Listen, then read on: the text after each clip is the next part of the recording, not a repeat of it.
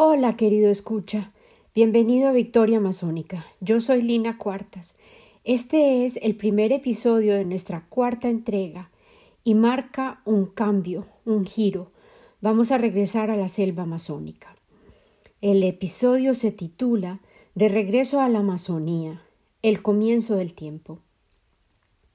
Te quiero dar de nuevo la bienvenida a Victoria Masónica.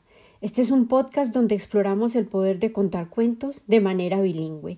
Siempre publico los episodios en inglés y en español. En los cuatro episodios de nuestra tercera entrega, la anterior, te estaba narrando acerca de la vida de mi madre, María del Pilar Uribe, quien es la victoria masónica original de mi vida. Ella era una guerrera con un corazón enorme, una inspiración constante en mi vida, para mucha gente, no solo para mí. Y ya habíamos llegado al punto en que mi vida yo refugio en la suya, y llegué a encontrar un nido acogedor que ella y mi padre habían creado para mí. En el episodio anterior te conté acerca de los deleites sensoriales de mi primer año de vida. Esa historia continuará en el futuro, por supuesto, lo prometo, porque aún falta mucha tela por cortar acerca de la vida de mi madre en Colombia, mi país de origen, y los años que pudimos compartir esta fantástica aventura que llamamos vida. Sin embargo, en este momento definitivo que vive nuestro planeta, en el cual todos estamos siendo testigos de la situación crítica del medio ambiente, falta de estabilidad de la naturaleza, fenómenos que nosotros mismos hemos ocasionado he decidido hacer un giro regresivo para responder al llamado que he escuchado desde que estaba muy pequeña, la voz de la selva amazónica. Todos los bosques del mundo están en situaciones desesperadas y puedo oír sus voces exigiendo que respondamos a sus lamentos. Cuando yo escuché la voz del Amazonas por primera vez, era un rugido, como un jaguar que celebraba la captura de una presa presumiendo de su poder y soberanía. En ese entonces la vida pulsaba y se multiplicaba entre sus muchos tesoros y se extendía a lo largo y ancho de la impenetrable telaraña de vida que la selva viva desplegaba en sus territorios expansivos y densos. Hoy esa voz suena como un gemido, como el dolor de una mujer pariendo. A veces escala y parece un grito, como el de una fiera herida, o el chillido de un ave rapaz que acecha. Pero en otras ocasiones rompe el silencio, como el estruendo que hace un árbol gigante que cae en el bosque, víctima de los aserradores, o el resquebrajamiento paulatino que delata que el corazón de un árbol arde bajo el poder del fuego. A veces la voz retumba como un trueno que anuncia la promesa de los aguaceros que solían durar antes meses, esas aguas se recogían en olas, luego en un ciclo infinito de transformación. Las gotas de lluvia regresaban a su forma gaseosa para volver a condensarse para llover de nuevo, y así, una y otra vez, sostener y alimentar todo flujo de agua corriente para los habitantes de todo el planeta. Hoy en día me parece a menudo oír que la selva susurra, como el viento al que atrapan las hojas cariñosas que anhelan y aguardan sus caricias. Pero de repente aúlla en el fondo de los tornados y los huracanes que agitan las brisas indómitas y salvajes que recogen semillas, arenas y desechos y depositan lo que se les atraviese donde a ellas les complazca. El corazón del formidable Amazonas también pulsa y se siente presente en las inundaciones, y se manifiesta en las erupciones volcánicas, protestando, disfrazada de roca líquida, liberada por el vientre de la madre tierra, que se agita frenéticamente. También, olvidada e inerte, el Amazonas yace dormida, escondida en la tierra reseca, en la que el recuerdo de la humedad se ha convertido en una visión fantasmagórica. En ese estado, ella teme que llegue el día en que lo que queda de su verde esplendoroso se transforme en más parches ocres y marrones de tierras baldías. El poder de la selva también se esconde en la imponente amenaza de los tsunamis, bailando en el agua que ha besado el magma incandescente y se camufla en una palabra misteriosa, zoonosis, aquella que describe las plagas que atormentan a la humanidad, que nos atrapan en constantes intentos renovados de erradicación y control en contra de aquellos patógenos que mutan en los animales cuyos hábitats destrozamos los humanos, generando coexistencias sumamente peligrosas. La voz de la selva pregunta una y otra vez, haciéndole coro al hermano halcón, quien preguntaba en un episodio anterior de Victoria Masónica ¿Qué has hecho con mi cielo? ¿Quién lo compró?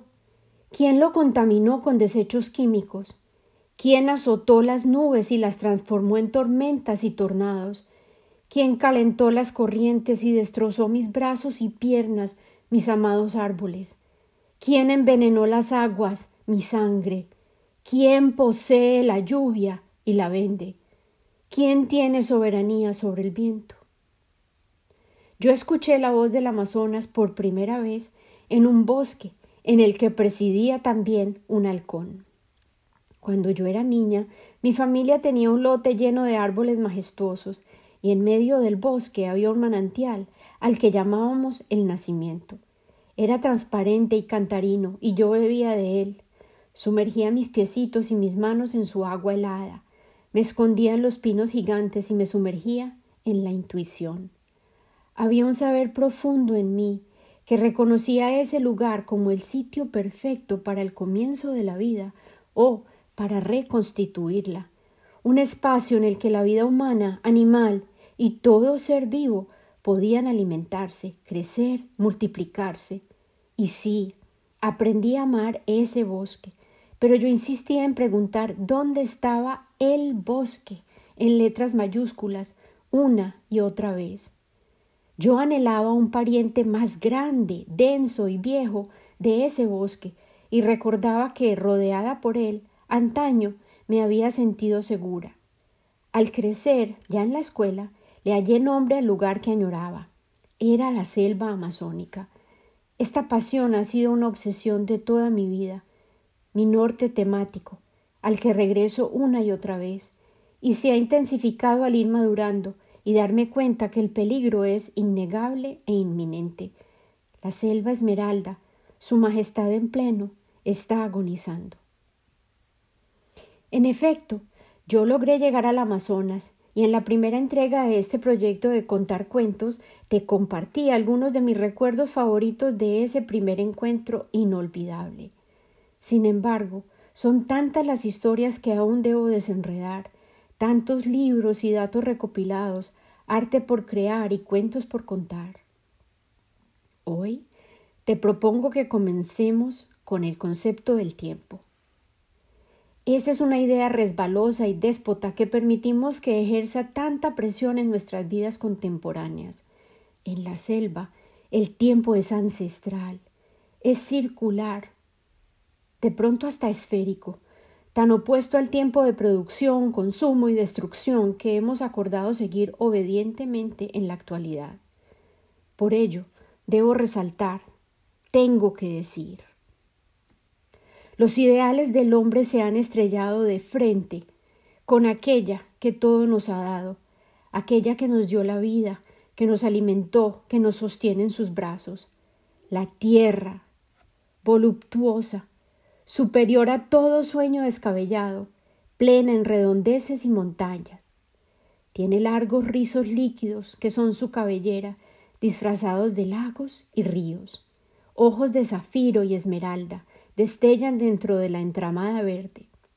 La tierra, aquella que esconde riquezas en su corazón, oro, gemas, minerales, gases y fluidos, se revuelca con dolores insoportables, a medida que sus sistemas de vida se desordenan en cacofonías asíncronas. Se ahoga con exhaustos tóxicos y arde, se derrite e inunda, rebosada, luchando por desafiar a sus habitantes, ciegos de codicia. La tierra lucha por restaurar su homeostasis.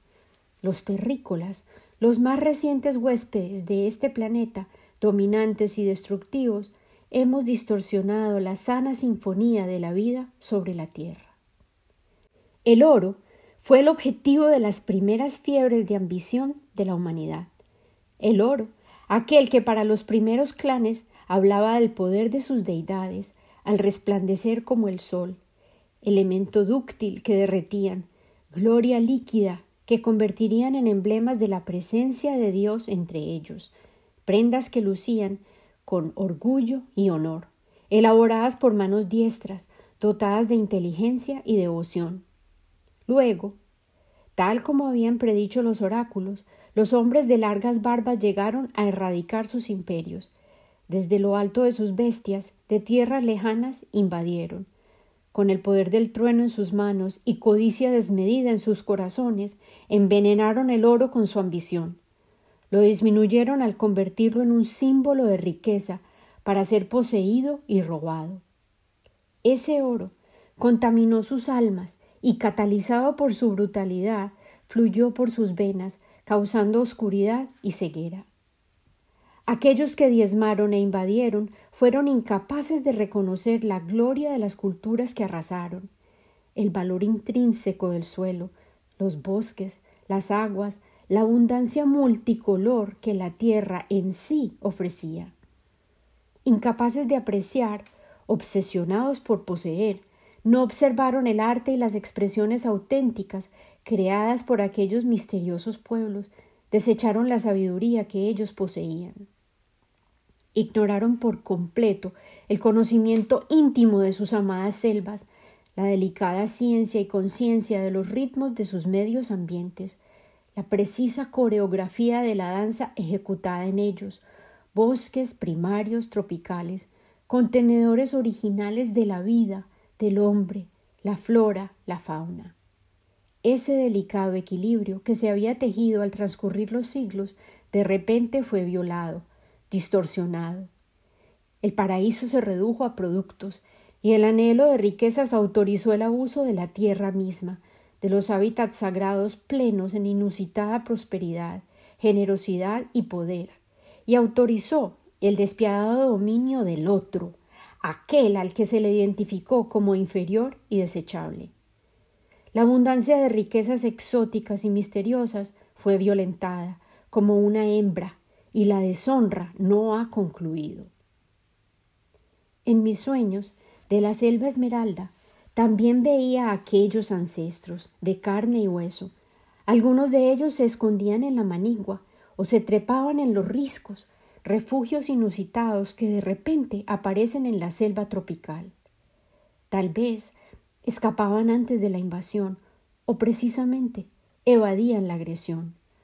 Yo los observaba presionar sus manos bañadas en pigmento rojo, tal vez achote, la tinta sagrada o sangre, el fluido de la vida misma y plasmar con ellas sobre muros altos de piedra caliza blanca que constituían los lienzos perfectos para escribir una carta de amor eterna, a prueba de todo elemento de la intemperie, y crear su propia contribución a la historia de la humanidad.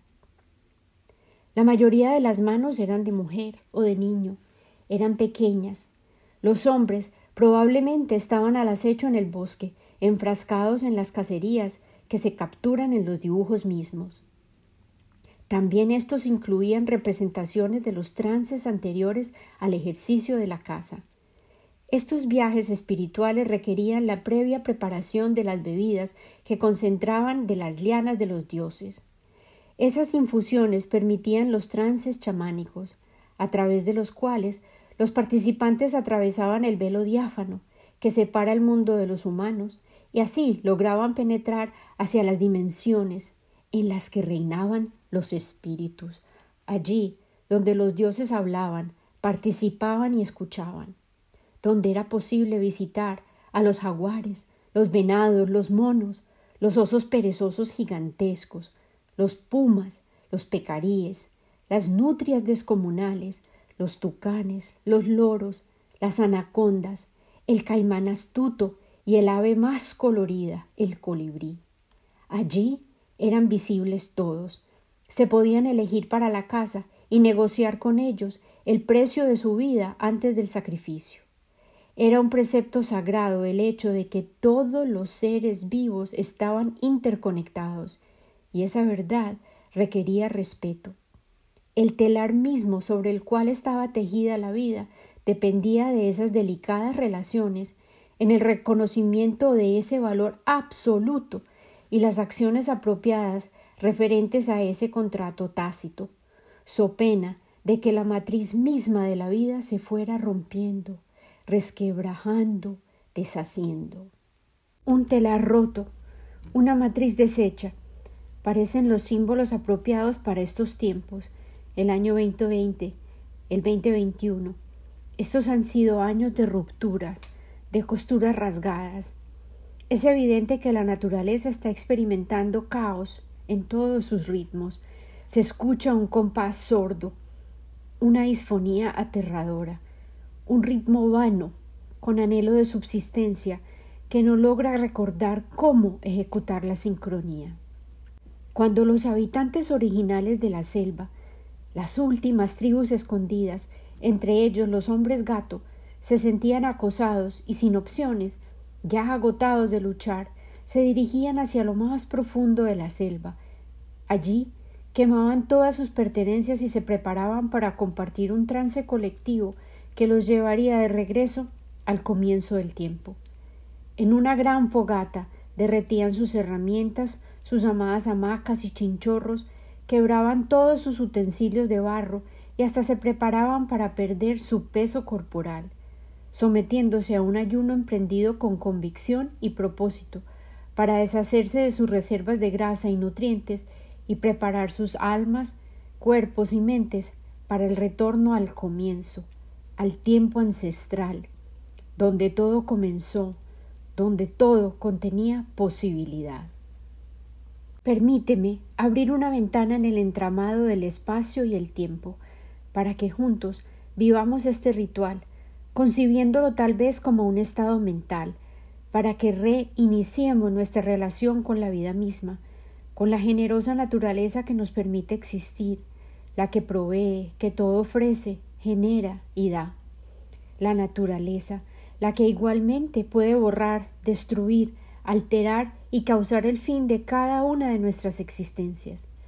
Durante estos meses recientes hemos visto calles vacías, espacios que de repente se llenaron de naturaleza otra vez, libres de público, recuperaron vida, sin carros, sin congestiones, sin escuelas. Aquellos que viven del servicio, de enseñar, sanar, cuidar, almacenar, vender, transportar, se volvieron estrellas esenciales de la noche a la mañana. Trabajos se hallaron sin realizar, protestas colectivas, desacuerdo, desidia. Parecíamos todos querer suspirar, una protesta en voz alta, sin palabras, un suspiro social, audible, discernible. Ya no más. Estos son asuntos políticos en el sentido original de la palabra, pertenecen al pueblo, a todos nosotros, a la gente. Comenzó un remesón del alma, un desasosiego. Exhaustos estamos, colectivamente, sin justicias, los desequilibrios, la podredumbre. Silencio, infección, sirenas, tristezas, lutos, máquinas sin gente. Al otro lado hallamos solidaridad, agotamiento, homicidios por omisión y negligencia, negros, marrones, amarillos, los colores de las muertes de la inequidad. Tumbamos monumentos. La historia, ¿por qué no cuestionarla? ¿Por qué no desacreditarla? Parecemos todos exigir un exorcismo para la humanidad. Estamos viviendo un tiempo prestado, adaptación, cancelación multiplicada, domesticación exaltada. Homo sapiens, detente, mira hacia adentro, descansa.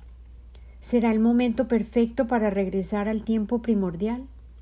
La maestra, la experta en ese arte, es la selva esmeralda, el Amazonas, la más extensa, la sublime entre las selvas. Los investigadores estiman que hace 12.500 años manos reales, tal como aquellas que yo veía en mis sueños, crearon petroglifos en la selva amazónica colombiana. Esos dibujos majestuosos en los muros han estado allí por siglos esperándonos y de cuando en vez han sido noticia, pero lo que ha faltado es entender la profundidad de los testimonios que seres humanos anteriores a nosotros nos dejaron en esas cartas de amor. Con sus manos, iguales a las nuestras, en su mayoría mujeres y niños, crearon huellas y arte para comunicarse con nosotros y contarnos sus historias, compartirnos su mundo. Te invito a que nos asomemos juntos y observemos su testimonio, escuchemos su advertencia y leamos la carta de amor que prepararon para la humanidad en pleno. Cuando los habitantes de la selva esmeralda se sentían vencidos, decidían regresar al comienzo. Los hombres ingerían hongos alucinógenos, los niños y las mujeres observaban y ayudaban al participar en la danza. Incluso los más pequeños eran parte importante del ritual. Al bailar, cantaban Atawai, Eitapakawa, e, o. Un paso amplio a la izquierda, a. Tres pasos cortos al frente, Tawai, Tres pasos cortos a la derecha, Tapacá. Dos pasos atrás, Eo, Eo. Una palmada fuerte. Ellos sentían que estaban tocando en la puerta del umbral del comienzo del tiempo. Una y otra vez. Atawai, Eitapakawa, e, o. Cuando llegaba el momento en que el trance era colectivo, todo el mundo elegía un nuevo nombre. El cuerpo entero les dolía, por supuesto, extenuado, pero ellos seguían bailando. Los huesos se volvían líquidos y el tiempo volvía a comenzar la cuenta. Se olvidaban todos los errores. El conteo de la historia comenzaba desde cero, de nuevo. Sobre el telar del tiempo habría comenzado un nuevo tejido de historias inéditas. Tan solo podemos ver los nudos iniciales en las fibras del nuevo entramado. ¿Qué podemos crear hoy si concebimos esa idea? Con los corazones abiertos, con mentes totalmente funcionales, herramientas y tecnologías que los seres humanos iniciales no podrían haberse ni imaginado. ¿Qué nombres elegiríamos para nuestras vidas? ¿Cuál será el norte que orientará nuestros días? ¿Cuál será nuestra misión colectiva? ¿Cómo le respondemos al llamado de la selva? ¿Seremos capaces de recordar cómo fue que todo comenzó? Fue en comunidad que logramos sobrevivir. Coexistimos con los ríos, con los bosques, las criaturas, y durante miles de años, rodeados por la selva esmeralda, no insistimos en cambiar los estados de ánimo caprichosos de Su Majestad la selva. Nos adaptamos a sus ritmos, aprendimos a leer sus señales de advertencia y, actuando conjuntamente, persistimos. Te dejo hoy en el umbral del comienzo y te invito a seguirme para adentrarnos en la selva amazónica, para perdernos en sus maravillas. Esta historia, por supuesto, continuará. Con amor siempre, Lina.